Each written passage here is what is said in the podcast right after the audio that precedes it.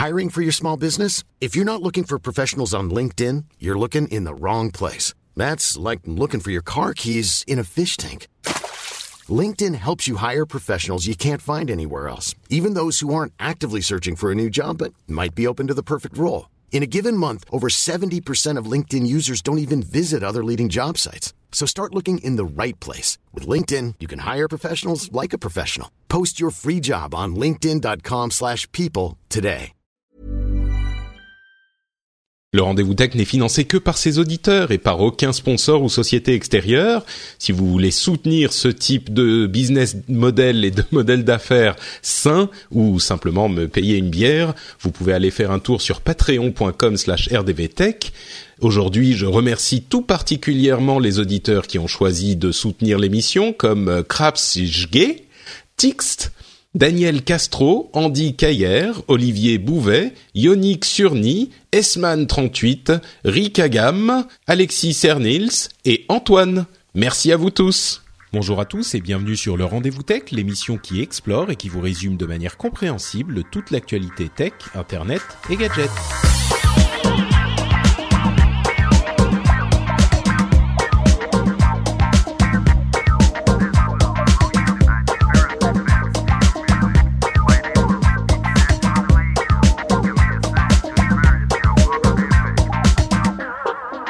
Bonjour à tous et bienvenue sur le Rendez-vous Tech, l'émission bimensuelle. Non, pas bimensuelle. Ah là j'ai déjà euh, j'arrive pas à prendre l'habitude. L'émission hebdomadaire qui toutes les semaines vous résume l'actualité technologie, internet et gadgets. Je suis Patrick Béja et aujourd'hui je suis accompagné de deux illustres connaisseurs de tout ce dont nous allons parler et notamment la GDRPPDP et les e-privacy. Euh, je crois que c'est ça le sigle officiel. Hein. J'ai nommé euh, Cédric Ingrand et euh, Christophe Kamikaz qui se joignent à moi pour cet épisode. Comment ça va les jeunes? Comme dans un rêve. Oui, Ça va très c'est bien. c'est ta- Je pense que c'est sans doute dû au fait que euh, tu n'es plus dans les tout premiers mois de vie de, te- de, de tes petits, c'est ça? Euh, je- Euh, Moi aussi, je suis comme dans un rêve, mais c'est parce que je comprends pas ce qui se passe autour, en fait. Alors oui, enfin sinon que moi je suis moins surpris parce que c'est pas le premier. Donc euh, ça c'est comme la blague de Coluche. Au début ce sera très dur et après vous serez habitué. Mais non non non. Mais alors je, je- veux te rassurer un petit peu sur le fait que les, les choses s'améliorent avec le temps. Je suis, je suis assez d'accord avec toi. C'est pas une opinion très populaire auprès des mamans parce que les mamans elles ont tout de suite tu vois un, un- un lien euh, absolument euh, terrible, inextinguible et indiscutable avec le bébé dès l'instant où on leur présente. Euh, les papas, c'est plus difficile parce qu'au début, un bébé, ça fait pas grand-chose. Oui. Euh, mais mais je te confirme, moi, j'ai voilà une petite fille qui va avoir 10 mois là et, et ça devient voilà, ça devient chouette, intéressant, rigolo. On, on, a, on commence à vraiment interagir. voilà. En Hmm. plus, je- c'est le- bébé le plus facile du monde, donc euh, dans l'ensemble, je me plains de rien. Ouais, oui, bon, c'est je, je, Donc, je- donc, voilà, donc Patrick, je veux te dire, il y a une il y a une lumière C'est ce bout qu'on- de ce tunnel. c'est ce qu'on me Euh, dit, oui. Faudra voilà. que j'en- qu'on en parle à un moment plus en longueur dans un dans un rendez-vous bébé. euh, on fera ça un jour. Mais Un en attendant, voilà, c'est ça. En attendant, on va euh, dire bonjour à Christophe aussi. Comment ça va, toi? Bonjour, ça va très bien, merci. En forme, prêt à parler de e-privacy? Ah, complètement, ouais. de la donnée, de la protection, etc. Tout à fait. Magnifique.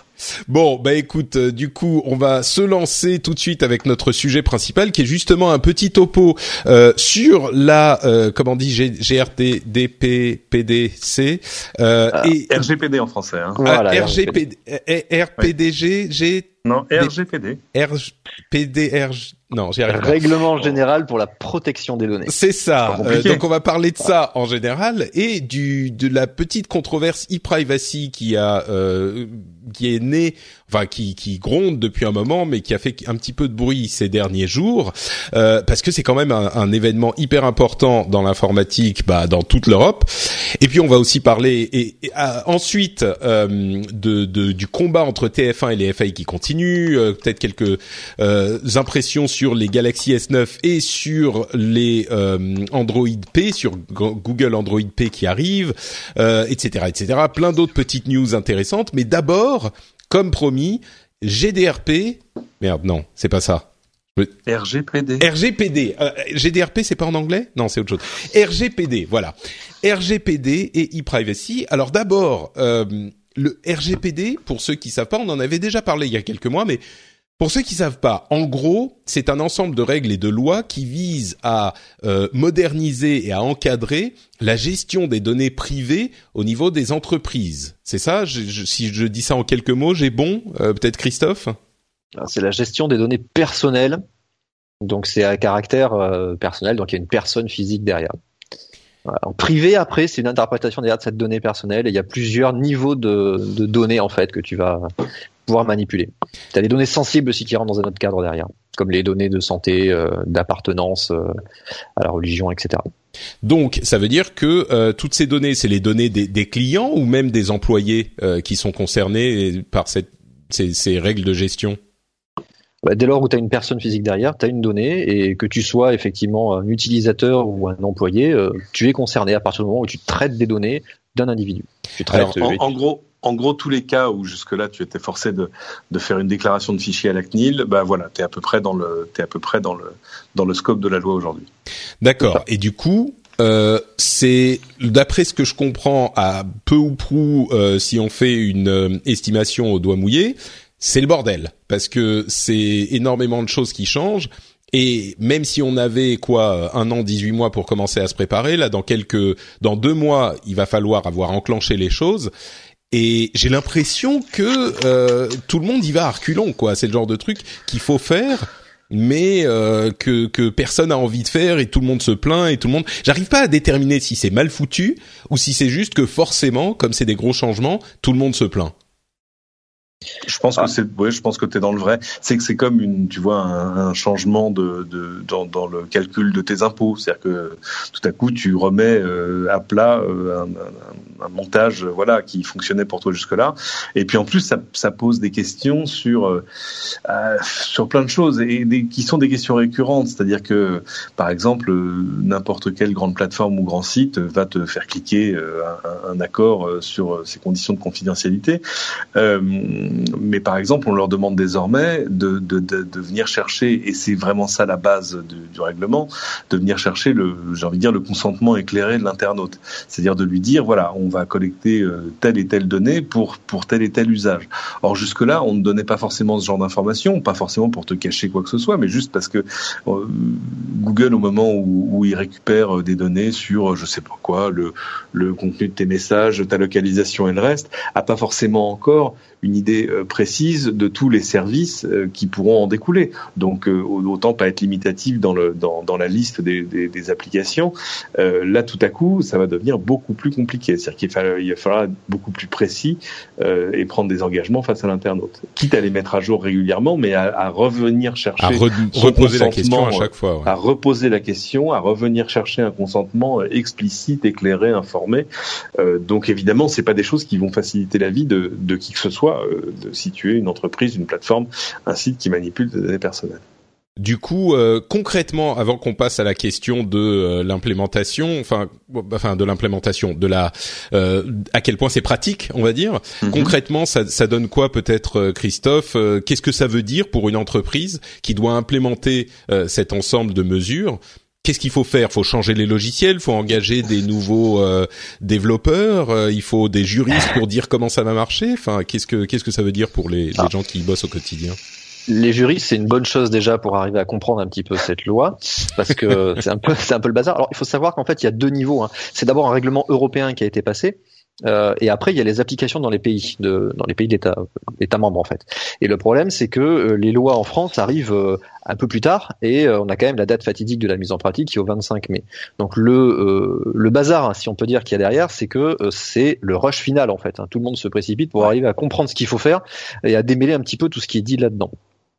Donc c'est pour ça que les juristes, il y a beaucoup de business qui se montent là-dessus, de boîtes de conseils pour accompagner justement les entreprises à implémenter la RGPD, être conforme. Euh, il y a du, il y a du bon et du mauvais. Il y en a qui viennent juste pour se faire de l'argent. Euh, concrètement, en fait, le, les premières choses à regarder, c'est euh, si, alors, je du prisme du côté d'une entreprise. Est-ce que tu vas avoir à traiter des données personnelles toi? Donc, est-ce que, euh, par exemple, bah, quand tu vas proposer un site web et que tu vas collecter des données, là, effectivement, tu rentres dans le cadre où tu vas avoir des données d'utilisateurs qui peuvent être assez massifs. C'est la cible principale de, ce règlement-là.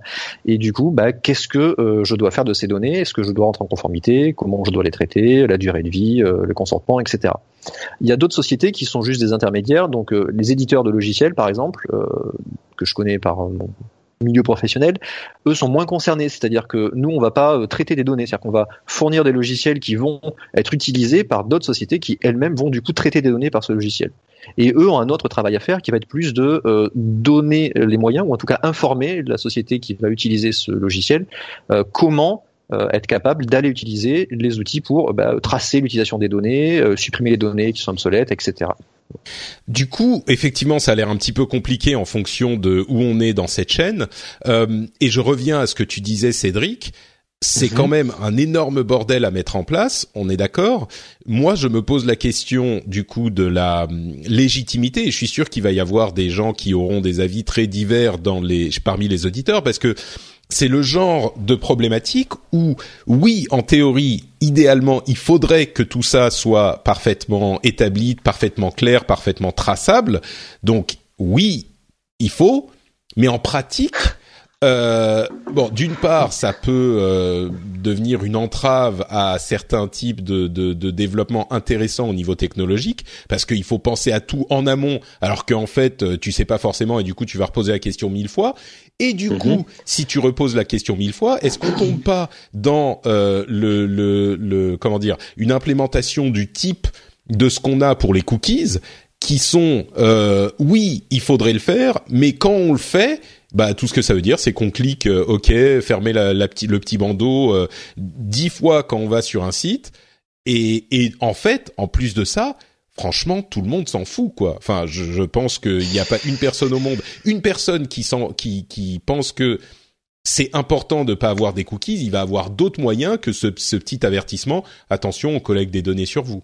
Donc, oui, mais l'information, c'est quand même toujours mieux que le défaut d'information. Après, le, moi, je pense pas que le, problème d'implémentation, il sera sur, le, sur la recherche du consentement, parce que c'est quelque, quelque, chose que, que, tous faisaient déjà euh, peu ou prou. Bon, ils le feront un peu différemment, ou ils le feront, tu vois. Euh, moi, j'ai encore reçu un mail ce matin de Microsoft disant, tiens, nous avons mis à jour nos conditions de confidentialité, etc. Euh, là, il y a des choses qui peuvent être améliorées en termes de, de lisibilité. Il y a d'autres choses quand même dans le règlement qui là vont poser des, des soucis techniques. C'est pas tant des choses comme euh, il, y a, y a une chose sur l'inscription des enfants euh, à un réseau social. Alors après, euh, comment il faut définir dans la loi ce qu'est un réseau social, mais où là l'Union européenne a, estimé que ça devait se trouver entre 13 et 16 ans et laisse chaque pays définir clairement ce qui va se passer. Chez nous, je crois que c'est 15, mais ça c'est pas très compliqué à mettre en place non plus. Mais ça veut dire qu'on n'a pas le droit d'utiliser un réseau social avant 15 ans? Si, mais avec l'autorisation des parents. Oui, c'est ça, d'accord. Euh, voilà. euh, mais après, ça veut dire qu'il faut pouvoir euh, prouver, tu vois, c'est-à-dire que comment sais-tu qui est ton papa? Bah, C'est parce que ta maman te l'a montré. donc voilà, il y a, y, a, y, a, y a, des histoires de mécanismes de la preuve. Il y a des choses, disais-je, où, où, ça, ça peut poser des, des, vrais soucis techniques. Il y a une obligation, une nouvelle obligation sur la portabilité des données. Pour dire, imaginons, tu veux migrer d'un réseau social à un autre, eh bien, tu dois pouvoir demander un peu comme euh, un opérateur mobile, euh, demander à ton opérateur, en, clair à ton réseau social actuel, de, de faire migrer tes données lui-même, hein, sans même passer par toi, vers la nouvelle plateforme.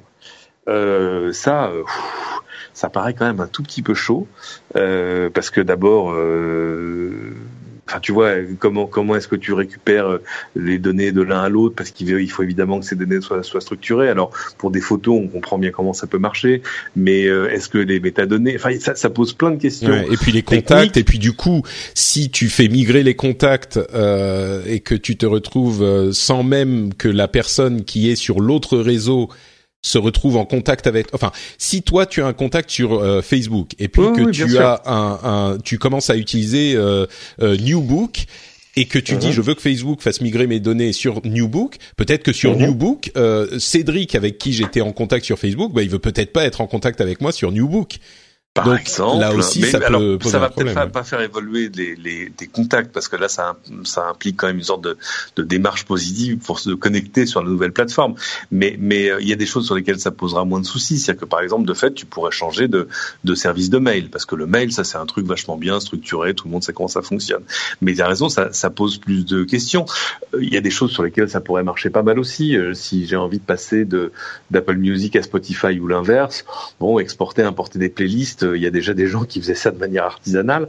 Euh, mais tu as raison que sur un réseau social, par exemple, qui est quand même une machine, un truc extrêmement complexe, avec des données de plein d'ordres euh, sur euh, sur tes contacts, tes connexions, tes citations, euh, les choses que tu publies, est-ce que c'est du texte, est-ce que c'est juste euh, du commentaire d'une photo, est-ce que c'est de la vidéo, oui, mais quel format, enfin.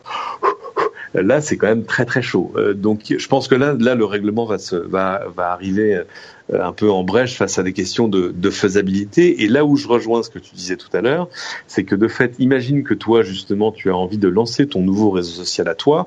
Bah, tout à coup, tu vas avoir déjà une obligation dans ton cahier des charges qui va être de pouvoir accepter euh, les données venant d'autres réseaux sociaux, ce qui n'est pas une mince affaire.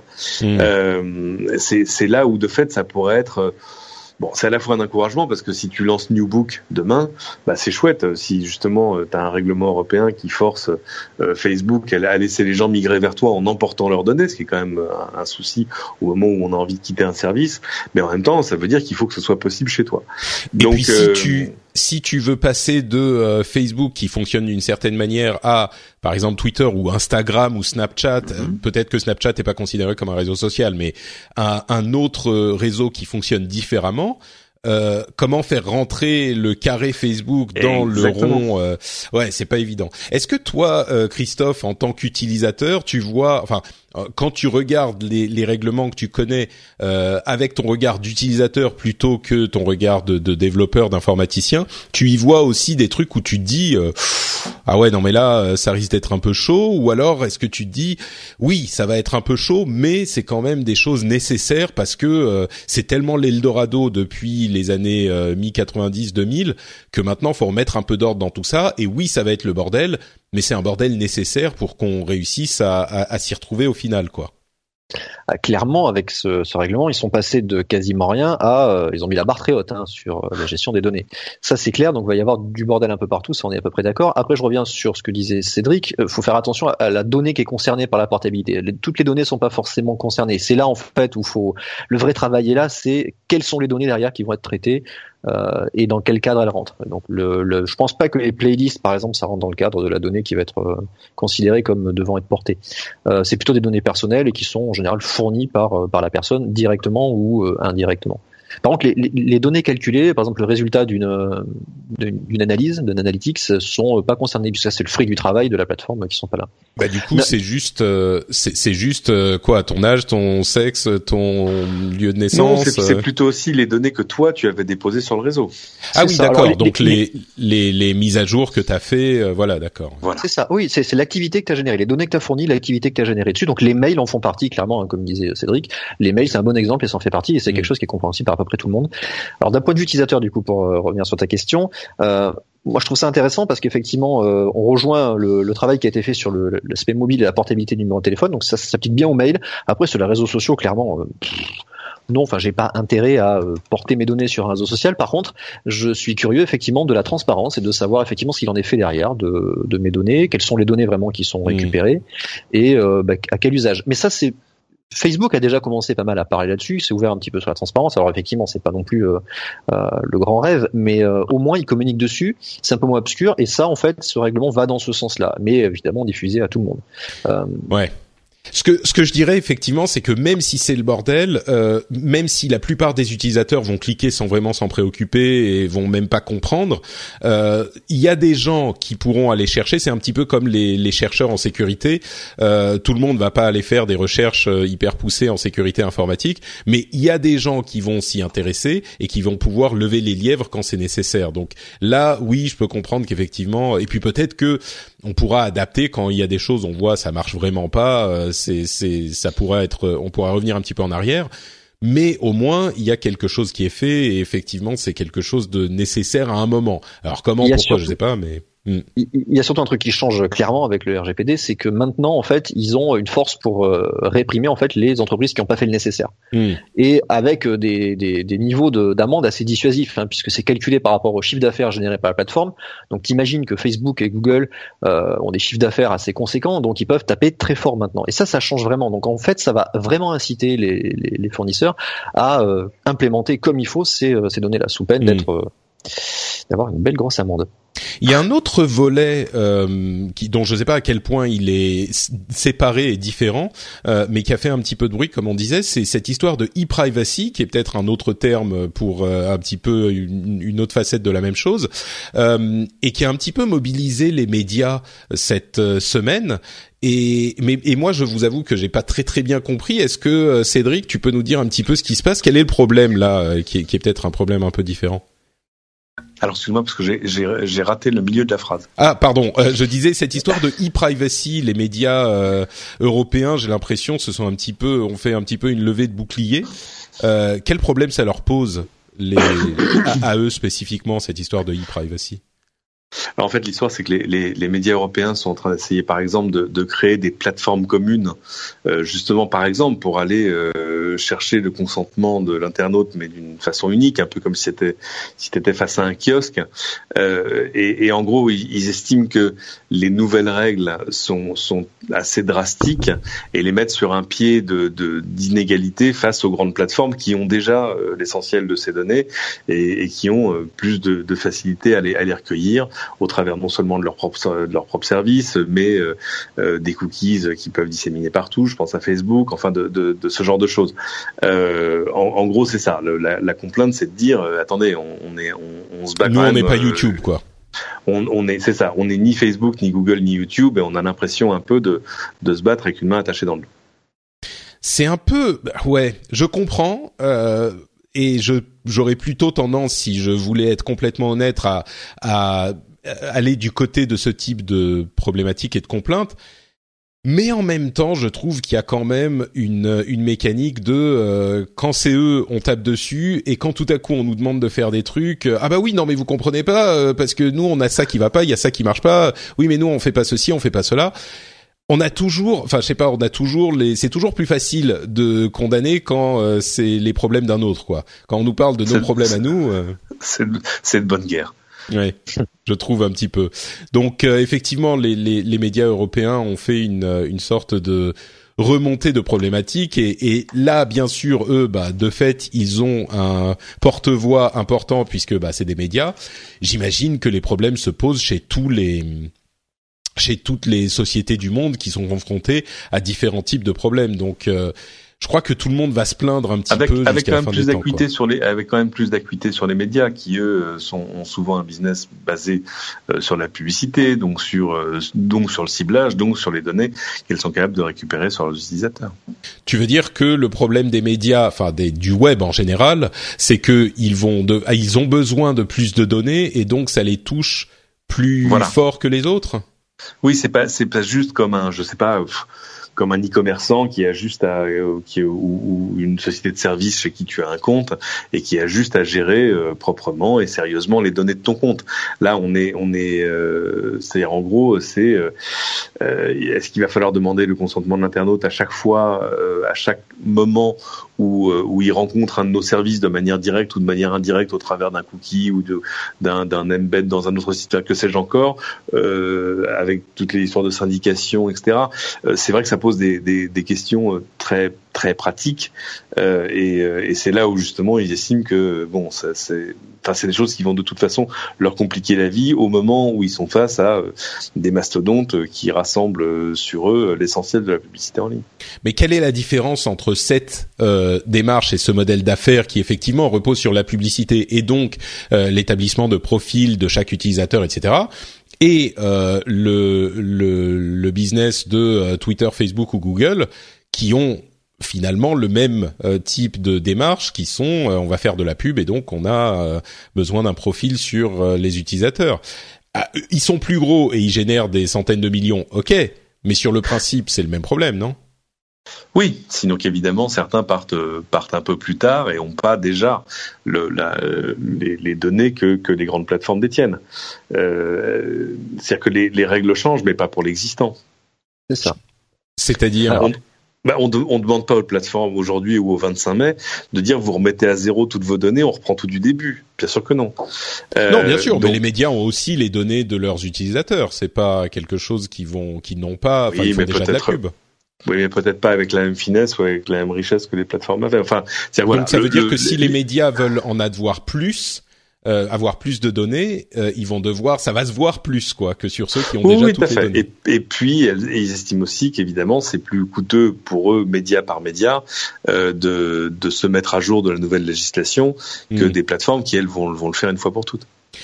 Alors, si on regarde un petit peu vers l'avenir, euh, comment vous voyez évoluer ce truc? Parce qu'on n'a pas, on n'en a pas énormément parlé dans l'émission, mais c'est vrai que c'est euh, parce que c'est c'est des machinations internes euh, de, de, de, un petit peu euh, chiantes finalement. C'est pas hyper sexy, mais mais c'est important aussi.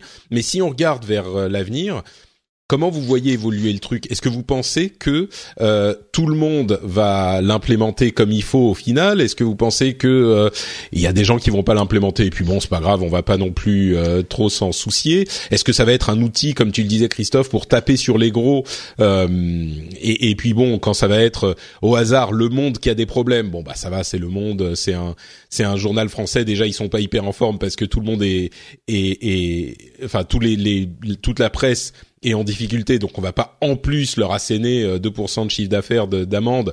Donc voilà, on passe ça euh, discrètement euh, derrière le, le... Enfin, on n'en parle pas trop.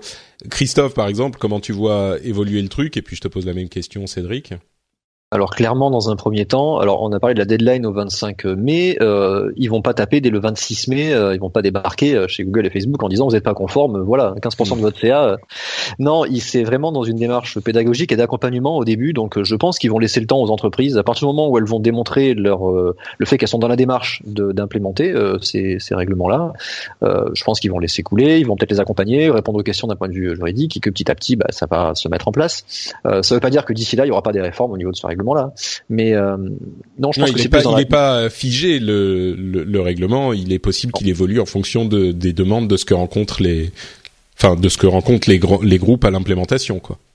Tout à fait. Après, il y a des, il y a des plateformes qui sont euh, déjà conformes et des plateformes d'analytics et de, et de profilage. Euh, moi, je regardais par exemple la T Internet qui est, euh, qui édite la plateforme que vous connaissez sûrement, qui s'appelle Xiti. Alors maintenant, ça a été renommé, mais ils sont dans la région de Bordeaux, donc je les connais un petit peu. Et et eux, en fait, sont déjà conformes. Ils expliquent vraiment la démarche. Ils ont beaucoup communiqué euh, sur euh, sur ce RGPD, l'implémentation qu'ils en ont faite. Et en fait, ils n'ont pas grand chose à faire de plus que ce qu'ils faisaient au préalable auprès de la, auprès de la CNIL. D'accord. Donc, donc il y en a pour qui ça va pas forcément changer grand chose, et d'autres pour qui euh, ça peut devenir très compliqué à mettre en place. Tout à fait. Un réseau social, je pense que ça va devenir plus compliqué. Ouais. Cédric. Voilà. Euh, pardon, vas-y, bah, fini.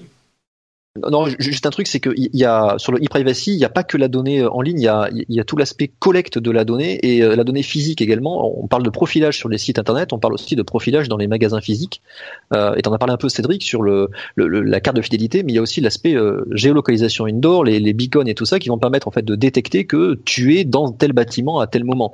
Et ça, c'est quelque chose qui va changer puisque euh, dans ce qui est discuté sur le e-privacy, il y a possibilité de ne plus demander de de consentement explicite afin de te, te localiser dans le, dans, dans, le bâtiment, par exemple. Donc le fait que tu rentres euh, chez Carrefour prendre, euh, le fait que Patrick va au, au supermarché à, à Helsinki chercher ses couches, on va le savoir maintenant, voilà, régulièrement. D'accord. Bon, en fait, ça... il, y a toujours, il, y a, il y a toujours des questions sur le fait de savoir si, si les informations sont, sont comment dire, euh, sont personnelles ou pas, sont nommées ou pas.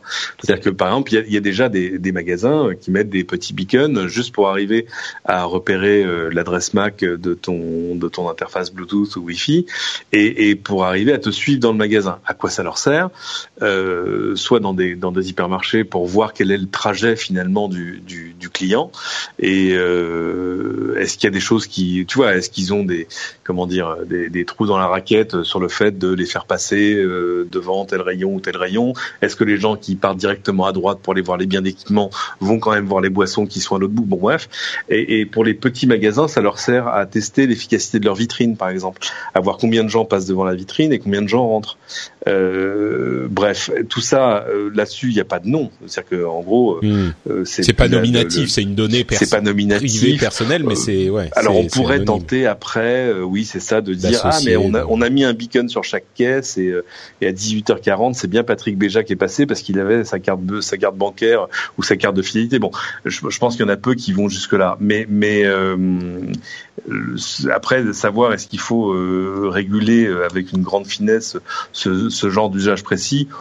Bon, à voir, sauf si évidemment on le réconcilie avec euh, avec des données nominatives ou là, euh, Hmm. mais mais à la limite euh, dans le cas du magasin, le magasin il sait déjà ce que tu achètes. De- du ça, coup, ça, ça- ça- ça rejoint une donnée, en fait, dans, ça rentre dans le cadre du RGPD, hein, parce qu'on a les données directes et indirectes, et si je fais le parallèle avec l'adresse IP physique sur Internet, ça rentre dans le cadre, hein, puisque c'est euh, ça, c'est une donnée qui te qui t'identifie pas directement, mais qui te qui est identifiable pour toi. Donc on peut refaire le lien pour te retrouver derrière. Bah, si on a que l'adresse MAC, c'est un peu compliqué quand même.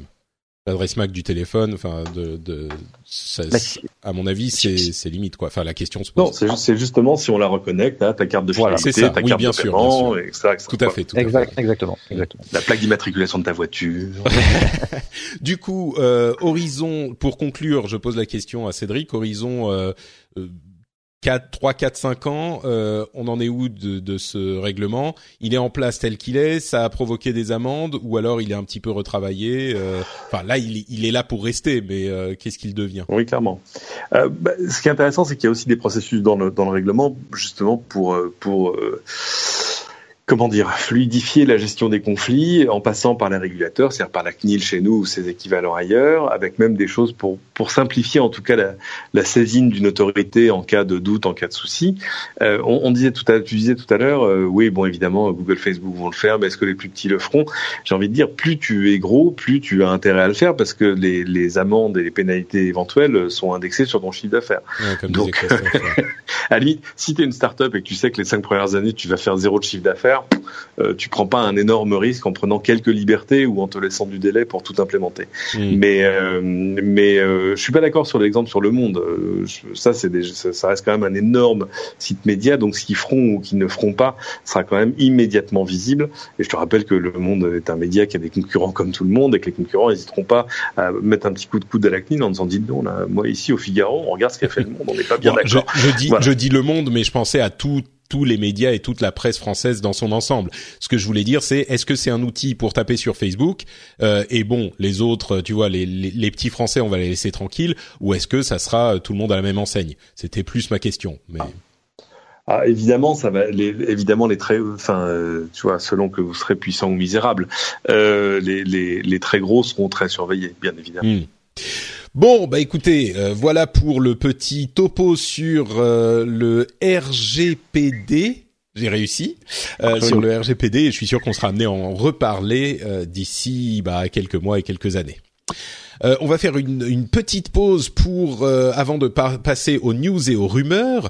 Euh, je voudrais remercier les auditeurs qui choisissent de soutenir l'émission. Vous savez que c'est possible sur patreon.com/rdvtech. Si vous voulez que euh, cette émission continue dans son business model tellement sain où vous pouvez choisir de soutenir ou non et de donner euh, l'équivalent d'un petit café ou d'une petite bière pour un épisode que vous appréciez, eh ben vous pouvez aller donc sur ce site patreon.com/rdvtech pouvez faire comme Jean-Yves Couet, Lucas Tarasconi, Thomas, Grégoire Turca, David Catu, Nolan Rigaud, Grégoire Japio, Benjamin Nardini, JMC, Joris Delaplanche et Marc Pellerin et tous ceux qui choisissent de soutenir l'émission que je remercie du fond du fond du cœur. C'est grâce à vous que l'émission existe et euh, j'espère que vous appréciez le fait de pouvoir y contribuer euh, comme vous le faites depuis très longtemps.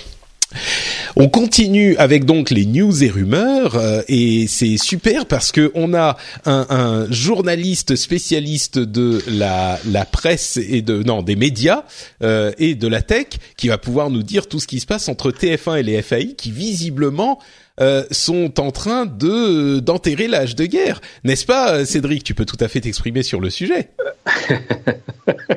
Alors, Euh, ce que je peux te dire évidemment, c'est que je suis je suis ravi de voir que, que la maison qui m'emploie et, et, et, certains FAI euh, trouvent des accords. Euh, Au-delà, euh, je me garderai bien d'exprimer une opinion personnelle, d'abord parce que j'en ai pas vraiment.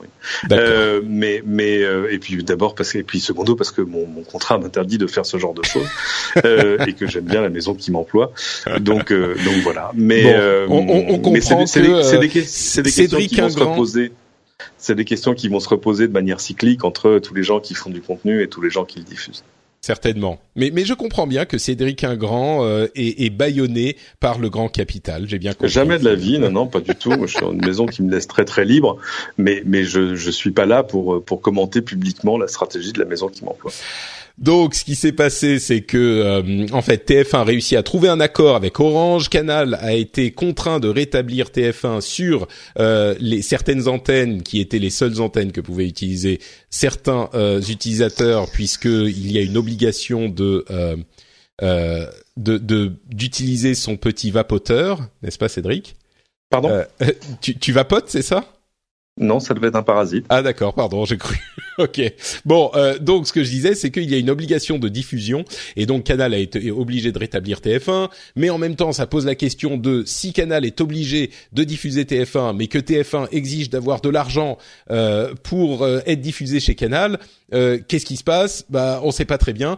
Visiblement, il y a eu un accord qui a été trouvé avec Orange, il y a eu un accord qui a été trouvé avec d'autres, et donc euh, ça serait finalement un pactole qui est récupéré par TF1 moins important que les 100 millions qu'ils espéraient, mais quelques dizaines de millions quand même. Euh, Free fait de la résistance, c'est pas si surprenant. Il semblerait que les choses se règlent au final euh, avec, comme on le disait, un accord entre deux sociétés commerciales euh, qui finissent par euh, bah, par tomber d'accord justement. Ok. Voilà, je pense que euh, les commentaires peuvent s'arrêter là. Euh, et en attendant, puisqu'on parle de médias, il semblerait que euh, Netflix soit en train de faire un deal avec Barack et Michelle Obama pour faire une émission chez eux, mais que Apple et Amazon soient intéressés. Et d'un autre côté, Apple, Disney est en train de produire une série Star Wars, enfin plusieurs Life is full of awesome what ifs, and some not so much, like unexpected medical costs. That's why United Healthcare provides Health Protector Guard fixed indemnity insurance plans to supplement your primary plan and help manage out of pocket costs. Learn more at uh1.com. Hiring for your small business? If you're not looking for professionals on LinkedIn, you're looking in the wrong place. That's like looking for your car keys in a fish tank. LinkedIn helps you hire professionals you can't find anywhere else, even those who aren't actively searching for a new job but might be open to the perfect role. In a given month, over 70% of LinkedIn users don't even visit other leading job sites. So start looking in the right place. With LinkedIn, you can hire professionals like a professional. Post your free job on linkedin.com slash people today. Mais l'une d'entre elles sera dirigée par John Favreau. Et là encore, bah, on se rend compte que les médias sont bien en train de euh, changer. C'est juste une petite parenthèse euh, parce que simplement, je trouve que ça pourrait être des émissions intéressantes. Voilà. Ah, mais euh, c'est pas que c'est pas que une petite parenthèse, hein, parce que ce qui est en train de se passer du côté de Netflix et d'Amazon, parce que Moi, ça y est, je sais, je, je, commence à voir. Euh, c'est un peu comme si euh, tu parlais à un envoyé du futur. Je parle pas de moi, hein. ah. euh, mais euh, les choses qui se dessinent devant nous. Et je pense qu'à la fin de l'histoire, Amazon va venir manger dans le bol de céréales de tout le monde, quoi. et moi, je ris parce que depuis des années, j'entends dans des gens qui disent ouais, mais Amazon, ils font même pas de bénéfices mais mmh. son bras abruti lit, lit le rapport. C'est pas qu'ils ne font pas de bénéfices, c'est qu'ils les réinvestissent, de manière absolument forcenée dans l'infrastructure, dans les services, dans tout. Euh, je ne sais pas si tu as déjà parlé dans, dans le rendez-vous tech de, du rachat de Ring par Amazon. Et, et euh, t'as vu cette Ring, c'est cette oui, startup Qui, qui fait une, une, sonnette connectée, une sonnette connectée, exactement, un interphone connecté pour ta maison. Euh, et je lui dis tiens, Amazon met un milliard pour racheter ça. Ouais, ok, je vois pas bien l'intérêt. Ils avaient déjà des, des, sonnettes connectées, enfin des, des Ils avaient déjà des serveurs connectés, etc. Parce qu'ils ont un service qui permet maintenant aux États-Unis de te livrer, euh, j'ai envie de dire, dans le vestibule de ta maison, c'est à l'intérieur, de permettre au livreur d'activer euh, une serrure connectée, d'ouvrir. Euh, il y a une caméra qui le surveille à l'intérieur Bon bref, tout ça est, assez bien organisé. Et on dit ah ouais c'est chouette. ok, donc du coup, on peut te livrer quand t'es pas là. Bah oui, là, mais là encore, c'est un truc à courte vue. Pouvoir te livrer quand t'es pas là, c'est mieux que stratégique, parce que tout à coup, euh, entre ça et Alexa et tout le reste, Amazon, ils vont finir par arriver à inventer le zéro click shopping, c'est-à-dire euh, regarder tes habitudes, regarder les choses que tu commandes régulièrement, regarder tes goûts, et tout à coup te livrer des choses que tu n'as pas demandé, en disant finalement, mais que tu voulais, vous aviez, bah oui, que tu savais même pas que tu voulais en fait, et que tu avais besoin. Oui tu n'avais même pas encore réalisé que tu en aurais besoin. C'est-à-dire, par exemple, euh, si j'ai bien compris, euh, vous êtes à bout de dentifrice, hein, si mes calculs sont bons. Euh, votre bébé, là, ses, couches étaient en taille 2. Euh, si mes calculs sont bons, là encore, vu le moment auquel vous avez commandé le berceau, vous êtes en train d'arriver en taille 3. Je vous ai mis deux paquets de couches taille 3. Et de toute façon, c'est pas grave. Vous n'en voulez pas, mais cliquez ici sur l'application. Nous reviendrons les chercher demain matin dans votre vestibule. Vous en serez débarrassé et vous serez même pas facturé. Et tout ça s'appuie. Là, c'est pas des trucs au doigt mouillé. C'est-à-dire qu'on voit bien que c'est une stratégie qui est en train de se dessiner. Aux États-Unis, euh, l'Américain moyen, la moitié des Américains sont abonnés à Amazon Prime. Je répète, la moitié des Américains sont abonnés à Amazon Prime. Euh, L'utilisateur Prime moyen dépense 1600 dollars par an, si mes souvenirs sont bons. Euh, le but d'Amazon, c'est d'arriver à pousser ce chiffre jusqu'à 6 ou 7 000 dollars par an. Euh, et là, tout à coup, c'est pas juste les autres e-commerçants qui disent non, mais quand même Amazon, ils sont quand même très grands, ils sont en train de manger mon breakfast. Euh, c'est tout, c'est tout le commerce traditionnel. Euh, et, et, et, la même chose se dessine du côté des médias. Amazon investit presque autant dans le contenu que Netflix. Alors qu'on regarde Amazon Prime Video et on dit bon, un petit service bonus pour les gens qui ont Prime. Oui, mais non, mais d'abord on voit ça de France où le service est bien moins développé, où on n'a pas Alexa ou tout ça. Et, euh, là cette semaine c'était euh, tiens Amazon va peut-être lancer des comptes bancaires. Forcément comme ça la boucle sera bouclée. On n'aura plus, jamais besoin de sortir du monde Amazon, que ce soit pour les contenus, pour le commerce, pour l'épicerie, pour la banque, l'assurance, le reste. Je trouve ça merveilleux. Mais si tu veux, Jeff Bezos est l'homme le plus riche du monde de l'histoire de l'humanité. Euh, il y a des raisons. Oui, bon bah écoute, je, j'avoue que je devrais peut-être être inquiété par le futur que tu me décris, mais euh, je sais pas pourquoi. Moi, il me paraît plutôt séduisant. donc, euh... mais je suis, je suis d'accord. à la fois. Vas-y, Christophe. C'est les deux à la fois, c'est que c'est séduisant et ça fait peur. Donc euh, c'est peut-être grisant en fait, c'est ça le mot. Mais, hmm. euh, mais de toute façon on y va. Hein. C'est clairement une stratégie globale d'Amazon et euh, l'évolution nous le montre qu'ils sont pas prêts de s'arrêter. Hein.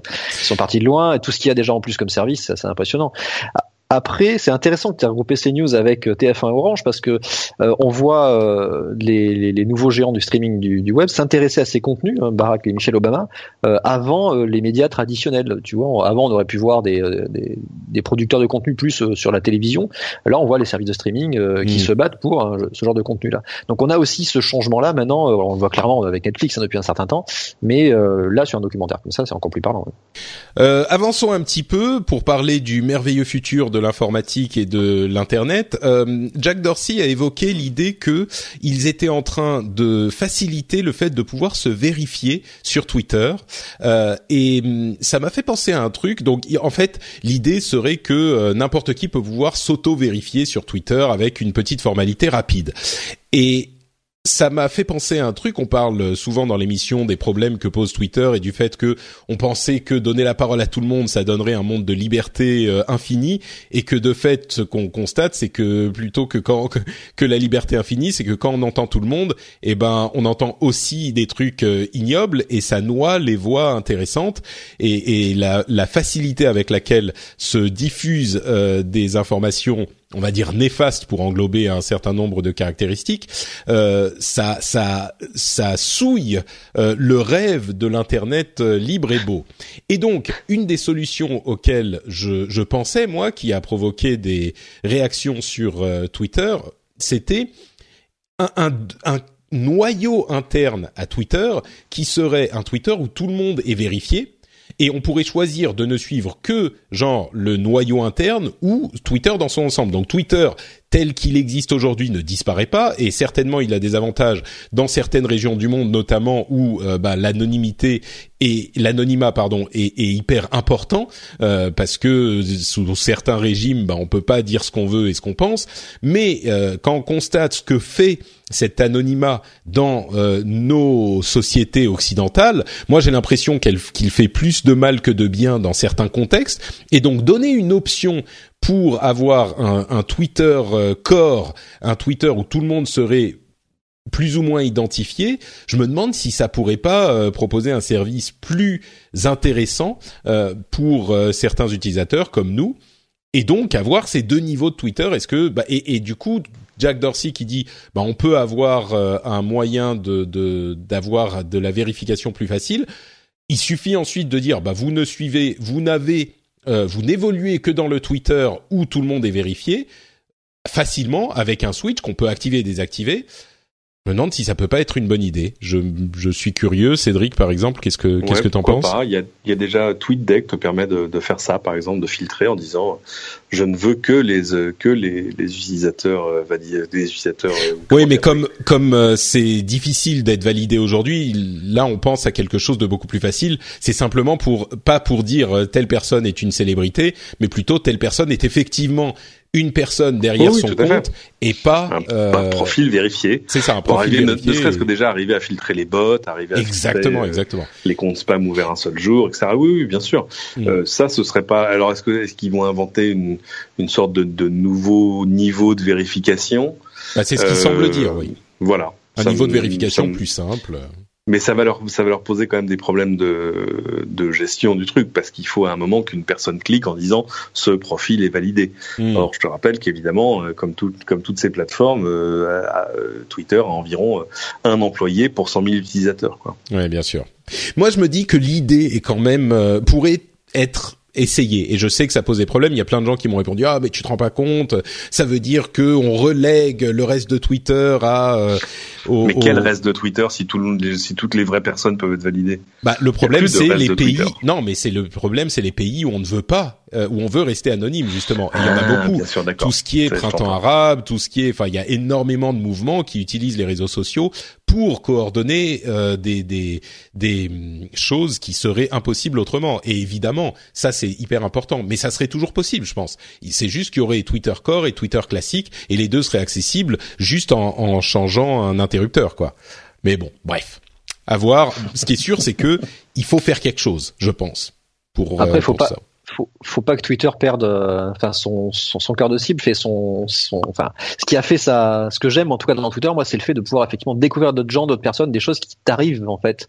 Euh, donc il ah oui, mais si chaque, si chaque vraie personne peut être vérifiée, du coup, c'est plus une élite qui est vérifiée, c'est tout le monde, tu vois. Même moi, par exemple, je pourrais être vérifié, ce qui est pas le cas aujourd'hui n'est-ce pas Twitter, malgré mes multiples demandes C'est ça, faut, faut, faut, trouver le bon curseur au milieu. Ouais. Tout à fait. Mais, mais le, seul curseur, en fait, ça serait si c'est une vraie personne qui veut dire je suis effectivement une vraie personne. C'est juste pour euh, éviter les trolls ou les, enfin supprimer. La... C'est une question sur l'anonymat en fait. C'est ça le problème. En même temps, quand on voit les commentaires Facebook, on se dit que ça règle pas forcément tous les problèmes de ne plus être anonyme, parce que ouais. même les gens qui postent sous leur vrai nom, euh, parfois, ça les gêne pas de.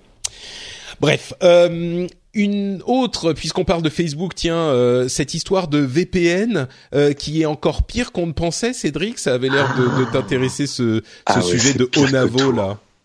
C'est pire que tout. Onavo, c'était une application qui était un VPN euh, gratuit euh, mobile. Facebook l'a racheté. Et euh, alors tu peux dire bon bah c'est bien, ça permet ça permet d'utiliser un VPN pour se connecter. C'est pas mal quand, quand on est sur des, des connexions pas sécurisées, tout ça, etc. Oui, mais sinon que apparemment ce que Facebook en faisait était quand même euh, à la limite de la correctionnelle. Euh, C'est-à-dire qu'en gros tes communications étaient cryptées, sauf pour l'application, évidemment. Du coup, ça permettait à Facebook de continuer à te traquer quand tu utilisais un VPN pour pour chiffrer tes communications, pour que même l'opérateur que tu utilises ne sache pas où tu allais. Euh, alors, je sais pas si c'était si clairement énoncé que ça. Euh, Ouais, soit dans relativement honnêtes sur le truc quand même. Euh, Je sais plus si on en a parlé la dernière fois, mais il disait on utilise vos données pour améliorer nos services et pour certains trucs. Ouais. Tu vois, il le disait. L'idée c'était de. même- C'est Non, mais presque de la novlangue. Hein, Mais pour moi, l'idée, c'était si t'es dans un aéroport ou dans un hôtel ou machin, tu dis bon, euh, je sais pas trop, c'est un réseau ouvert, je vais utiliser ce truc. Oui, Facebook saura où je vais, mais de toute façon, Facebook c'est déjà tout ce que je fais. Donc euh, pff, voilà, c'est un moyen Oui. facile d'utiliser un VPN, non? Ouais, sinon, sinon que c'était un VPN qui continuait à collecter tes données même quand il était éteint. Oui, alors ça c'est un autre problème, effectivement. Pas mal. ça, Euh, effectivement. si si j'en crois le, le, le papier de, de Gizmodo, je crois que j'ai lu, euh, c'était quand même. Euh, c'est là où je dis que voilà, c'était pas. euh, C'est à la c'était limite pas de la correctionnelle quand tu dis, ouais, effectivement. voilà. c'est que même quand tu n'utilisais pas le VPN, en fait, il collectait quand même tes données. Tes données. Donc, euh, ouais, bon, euh, comme quoi on a peut-être besoin de la de la euh, du RGDP, hein, mine de rien. RGPD. ah mon dieu, c'est pas RGPD. Moi, j'aime pas trop l'expression, c'est où on dit si c'est gratuit, c'est toi le produit parce que c'est un peu con-con. Euh, j'écoute Europe 1 gratuitement le matin, j'ai pas l'impression d'être un produit. Euh, mais euh, mais en revanche, là, quand même, là quand même, là, là ça allait quand même un petit peu loin, quoi. Ah bah, ça, tu peux l'étendre à tous tous les fournisseurs comme ça qui vont te proposer un accès Internet. Hein. C'est-à-dire que Facebook qui va offrir la, la, 4G dans les pays en développement, Google qui offre la fibre, les DNS gratuits Google, tout ça en fait c'est le même combat. Hein. Oui, oui, tout à fait. Euh, justement, en parlant de Google, tiens, transition toute trouvée, Android P est désormais, disponible en preview pour les développeurs. Euh, Christophe, est-ce qu'il y a des choses intéressantes dans cette nouvelle version? Enfin, on se souvient que depuis un moment, euh, Google fait plus la grande fanfare à, à, la, sortie d'une nouvelle version de, de, leur OS mobile, contrairement à Apple. mais il y a parfois des trucs intéressants. À quoi on peut s'attendre avec Android P? On peut s'attendre à récupérer des notches, hein, des encoches sur tous les téléphones Android, borderless, bientôt. on, l'a vu déjà avec euh, pas mal de téléphones qui, sortent ou qui vont sortir, hein, qui sont euh, de plus en plus borderless et effectivement, ils intègrent euh, une encoche en haut de l'écran, à droite, enfin partout où il y a besoin de mettre une caméra. Bah c'est ça, comme on disait la dernière fois, il faut bien mettre la caméra quelque part. Donc voilà, tant qu'on peut pas la mettre derrière l'écran, on la met quelque part. Ce qui pourrait arriver bientôt, ceci dit, mais. Tout à fait, tout à fait. Bon, en, l'état, en fait, Google va intégrer dans sa plateforme, d'Android euh, directement, la gestion du notch et du cutout, donc de fait de pouvoir découper la barre de notification en haut pour intégrer une partie où il y aura une caméra. Ça, c'est le plus gros euh, changement, on va dire. Après, il y a des améliorations un petit peu globales dans le système. Hein. Ils vont encore, encore, encore une fois retravailler le système de notification, donc le Notification Center euh, qui défile en haut de l'écran pour être plus fluide, mieux intégré, moins chargé, etc. Avoir les, réponses intelligentes on avait vu l'application Google Reply qui permet d'intégrer en fait les réponses euh, comme on avait dans Google Allo dans l'ensemble des applications de, messagerie euh, globale au système. il y a des améliorations de sécurité également puisqu'ils vont restreindre l'accès aux micros, aux caméras, et globalement tous les tous les capteurs hein, GPS, etc. pour les applications qui seraient en tâche de fond. Donc ça va diminuer les risques de te faire traquer ça, je comprends pas qu'il l'ait pas fait plus tôt quand même. Hein. Mine de rien. Euh, je suis assez surpris. Hmm, au moins, au moins, tu vois le, le... Enfin bon, bref. Mais oui, donc c'est c'est en cours, ok. D'autres choses, je crois que c'est c'est pas la. Oui, vas-y. Il y a, y a un, truc, un, truc, intéressant, le fait qu'ils vont intégrer dans le système aussi la gestion du multicaméra, c'est-à-dire qu'ils vont intégrer dans le le système le fait de pouvoir euh, utiliser en même temps plusieurs caméras. Donc euh, ça, c'est typiquement les téléphones qui vont avoir deux capteurs de photos sur le dos. Ils vont pouvoir être capables de les allumer en deux fois, les deux en même temps, pardon, et de faire des traitements simultanés. Donc ça, ça va être les cas d'usage unifiés pour Android pour toutes les implémentations qu'on peut avoir sur les différents constructeurs. D'accord. Qui vont avoir les effets de profondeur, le bokeh, etc. Voilà. Après, il y a des performances. Il y a le menu volume hein, qui a été retravaillé, Youpi. Ouh, pas mal. Et ah, non, mais c'est un vrai, c'est un vrai sujet de fond sur Android, ça, le, le menu volume pour te dire. Euh, et puis il y a un truc pas mal, c'est qu'ils vont commencer en fait à déprécier des anciennes versions euh, des, SDK, ce qui veut dire que les applications sur le store qui sont pas mises à jour depuis un certain temps, euh, donc qui tournent avec des vieilles versions d'Android, mais petit à petit elles vont plus être supportées.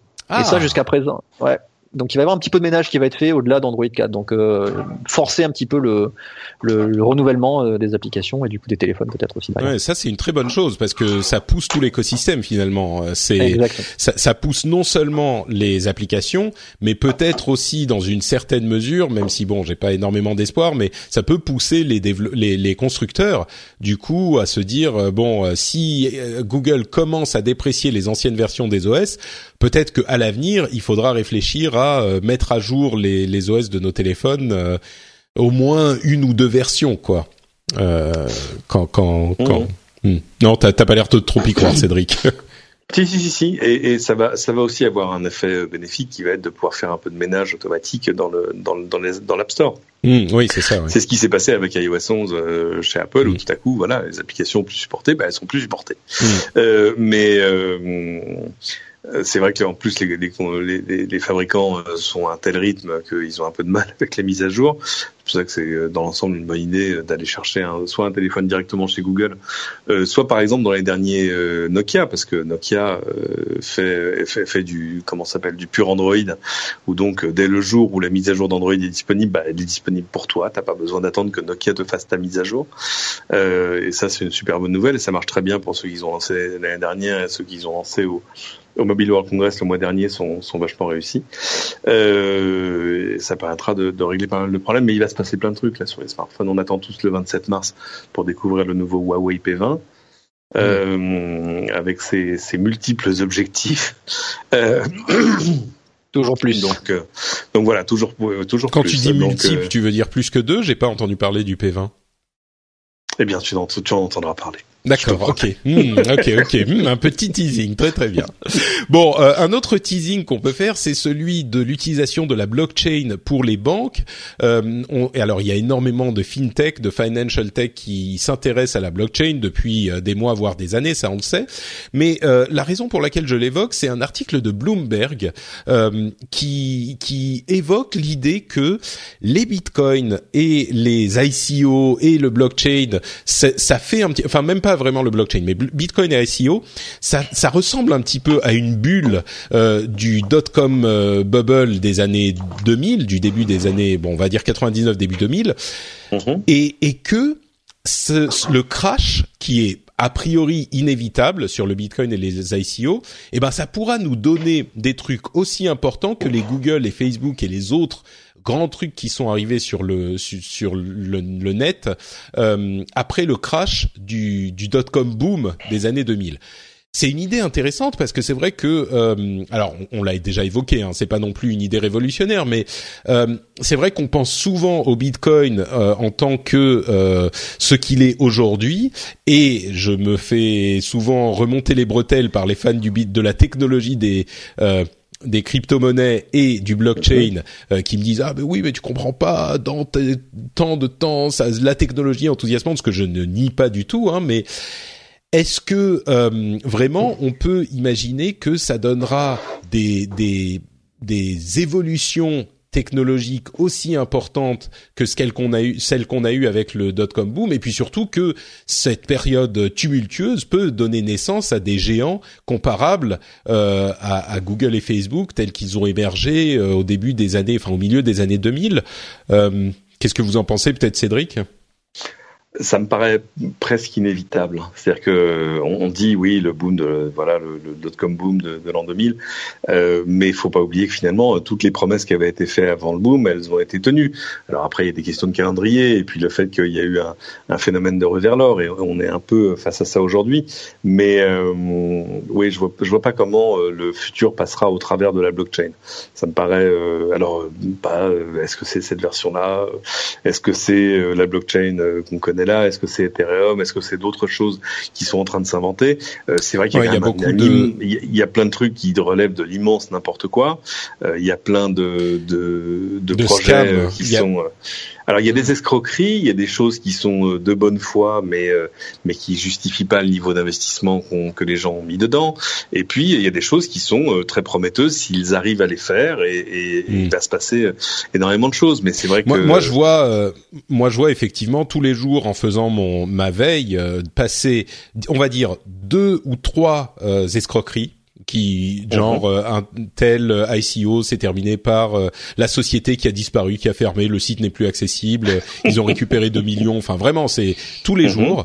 Euh, et pour deux ou trois escroqueries, euh, on va dire euh, un truc hyper enthousiasmant, genre une modification de la euh, des algorithmes de, du type de technologie de crypto-monnaie qui fait que ça consomme beaucoup moins d'électricité, les transactions peuvent s'effectuer pour euh, quasiment rien comme euh, comme euh, comment dire pour aucune euh, ah comment on dit cette euh, somme qu'on donne? Voilà sans aucun frais et, et quasiment en, en, quelques secondes enfin parce qu'aujourd'hui avec le bitcoin ça prend très longtemps et ça coûte très cher.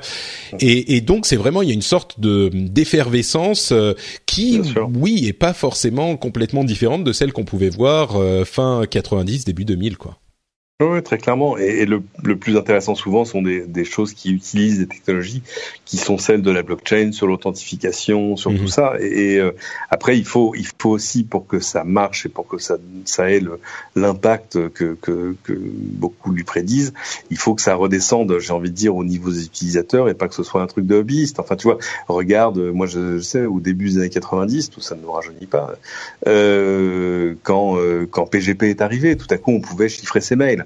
Mais alors, c'était un truc en ligne de commande. Enfin, c'était une complication sans fin. Euh, Aujourd'hui, il y a des plateformes sur lesquelles tes mails sont chiffrés automatiquement. Tu te poses plus la question. Mais mm. même si d'ailleurs, c'est pas c'est pas un truc qui a été vraiment démocratisé jusqu'au bout. Mais non, mais par euh, contre, ça a été implémenté dans plein de messageries privées. Tu vois, il y a plein de oui, que maintenant tu, tu n'imaginerais pas qu'un site d'e-commerce euh, soit pas euh, avec du SSL. Enfin, mm. euh, donc voilà, voilà des technologies qui sont qui sont redescendues jusqu'à devenir assez transparentes pour que tout le monde les utilise. Bah, là, là, c'est la même chose, c'est que après, tu te poseras même plus la question de savoir si c'est de la blockchain derrière ou pas. Tu verras juste un service qui est qui est, qui est efficace, qui est pas cher, qui marche bien, qui fonctionne de partout, qui est ouvert, décentralisé, etc., etc. Donc c'est c'est un truc passionnant parce que c'est comme si on était en train d'un inventer, j'ai envie de dire, un nouveau protocole de l'Internet à côté des protocoles qui gèrent le mail, le web, mm. les transferts de fichiers, les protocoles réseau et le reste. Parce que c'est un protocole qui est, qui est ouvert et, n'importe qui peut implémenter n'importe quoi dessus. Alors évidemment, du coup, c'est un peu le bordel au début. Euh, Christophe, est-ce que tu vois les choses de la même manière? C'est le, le, grand bordel avant la, la, la grande révolution?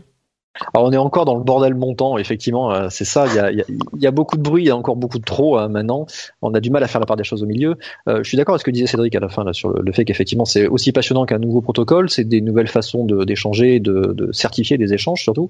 Euh, après, je suis moins convaincu par le fait qu'il y ait des gros euh, qui vont sortir de ça derrière, parce que c'est une technologie qui est euh, décentralisée, hein, vous l'avez dit, et qui va effectivement se cacher derrière en fait un front pour les utilisateurs. Donc tu vas pas utilisateur euh, lambda utiliser directement la blockchain. Ça va être une, brique technique que tu vas utiliser derrière.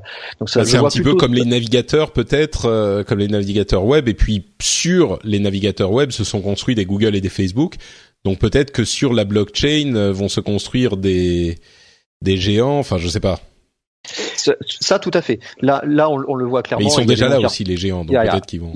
Il y, a, des noms qui ressortent effectivement. Ethereum, euh, on le voit souvent. Euh, c'est des choses qui effectivement se construisent par-dessus la blockchain. Mais la, la blockchain, c'est une technologie au même titre que SSL, qui est une brique technique de l'échange HTTP. Donc c'est mm. pas euh, les, les, géants derrière, ça va être du business par-dessus la blockchain. Moi, je me demande s'ils sont pas déjà là et que tu vois les, les Google et les Amazon et les Facebook, euh, s'il y a des choses à faire. Bon, au-delà de, on parle de, de, de fintech pour les banques qui vont utiliser la blockchain pour euh, euh, gérer leurs transactions.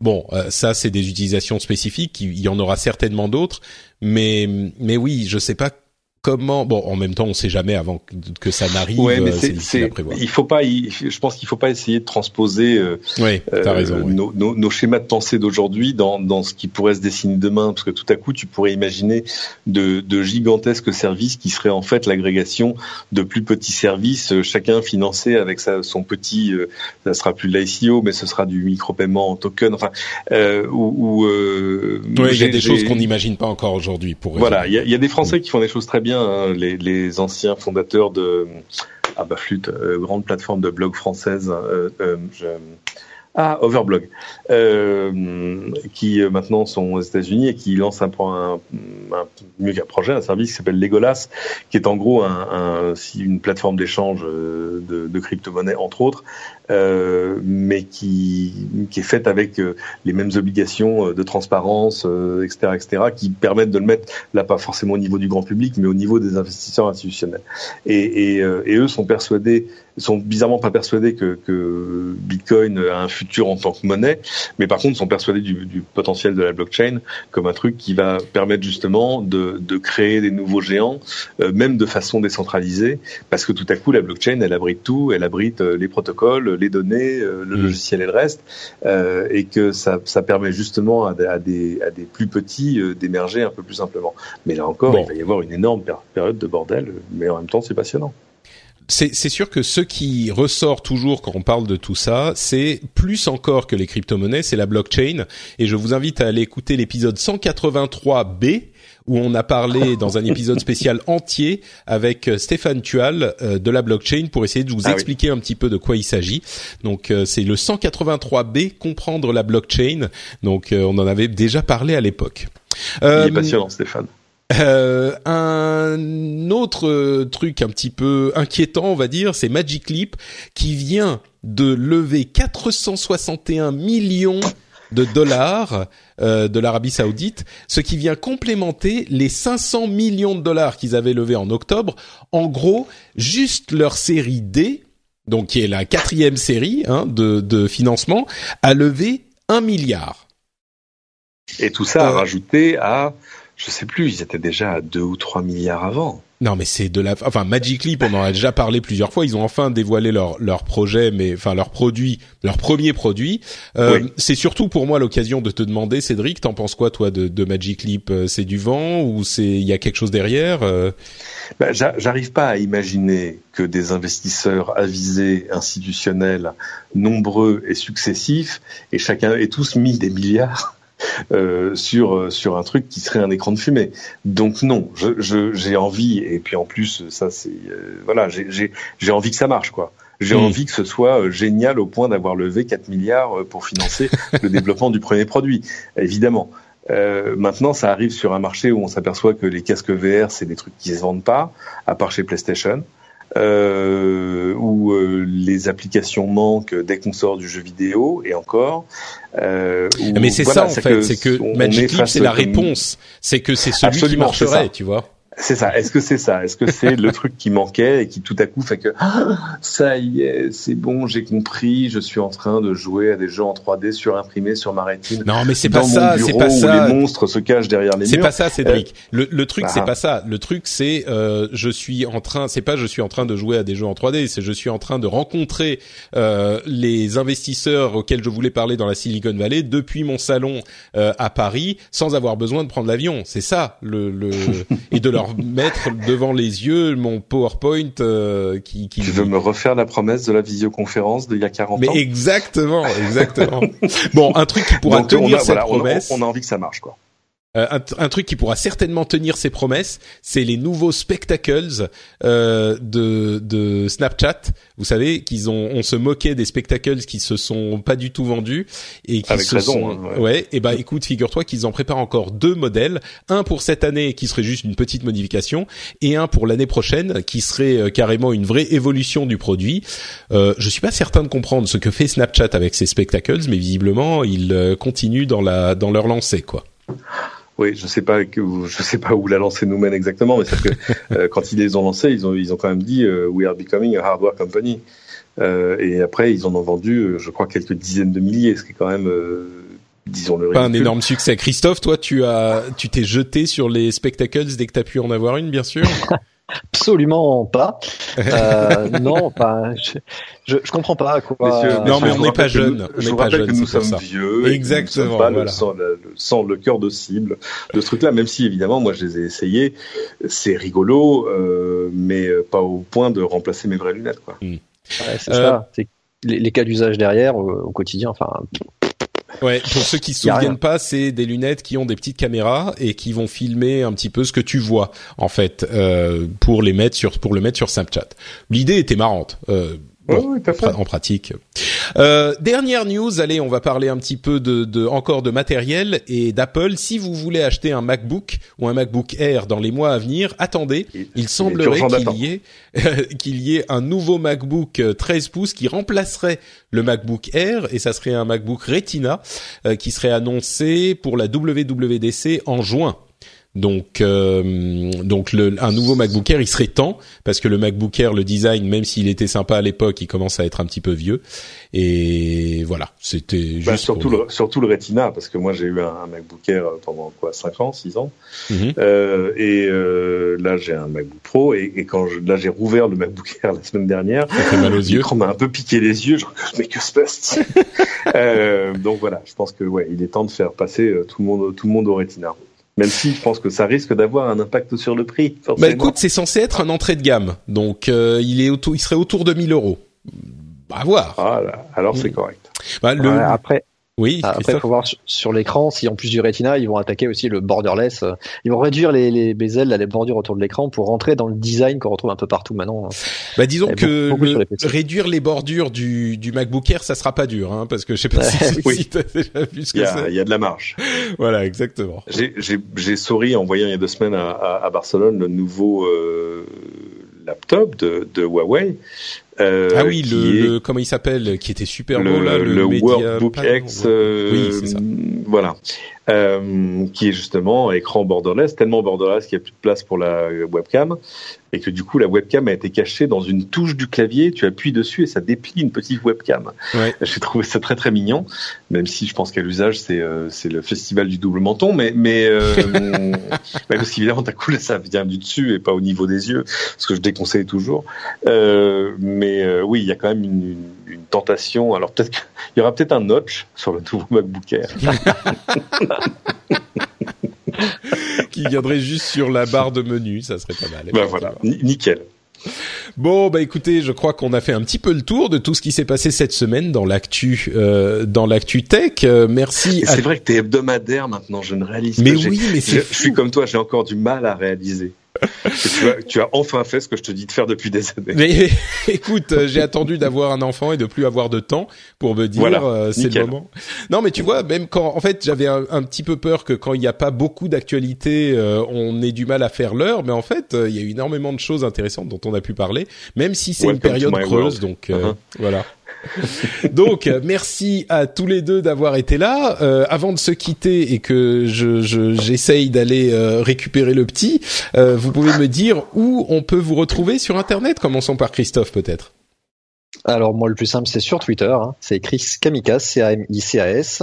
Et après jusqu'à la fin du mois, donc de mars, ça sera sur geeking.fr et à partir d'avril, ça sera sur studiorenegade.fr. Ah, d'accord, oui. C'est Alors quoi tu Studio Renegade Mhm. Ah, c'est un nouveau projet, vous en saurez plus ce soir si vous vous connectez sur euh, sur Twitch, vous allez voir un petit peu l'annonce. euh, Ah, c'est ce soir l'annonce, d'accord, très bien. ouais, ouais. Écoute, très intéressant. Je je je je verrai euh, ce que nous prépare notre ami l'autre Cédric. très Mhm. bien. Euh, et bah justement, euh, Cédric, euh, le, le Cédric de Twitter, et qui il n'y en a qu'un. comment vas-tu Eh et oui. de quoi Où peut-on te retrouver? Darkanon BB1, at Cédric sur Twitter. Euh, on peut se voir au moins le jeudi matin dans la matinale de LCI. Euh, et puis euh, sur toutes les choses que je suis en train de monter là sur sur LCI.fr, parce que maintenant on a une, une très belle rubrique innovation. Je crois que c'est l'essentiel pour arriver à me retrouver. D'accord, bah Cédric sur Twitter, ça sera déjà, euh, ça sera déjà ça et vous trouverez tout le reste à partir de là. Pour ma part, c'est notre Patrick sur Twitter et sur Facebook et vous pouvez retrouver également l'émission sur frenchspin.fr. Euh, vous pouvez aussi euh, nous laisser des commentaires sur iTunes si vous le souhaitez avec des notes. Ça nous file toujours un petit coup de main. Je dis iTunes, mais je pense à toutes les plateformes sur lesquelles euh, vous êtes et vous utilisez les podcasts.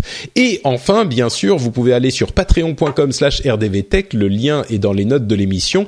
Et vous pouvez euh, soutenir financièrement l'émission si elle vous apporte euh, bah, des informations euh, qui sont intéressantes et parfois nécessaires peut-être, comme c'est le cas aujourd'hui. Un petit, un petit bon moment à passer dans les transports euh, pendant que vous faites euh, les, les courses ou le ménage. Ou simplement, si vous voulez soutenir ce type de business model, c'est sur patreon.com slash rdvtech. On vous remercie infiniment de nous avoir écoutés et on vous donne rendez-vous bah, désormais la semaine prochaine pour un nouvel épisode. Ciao à tous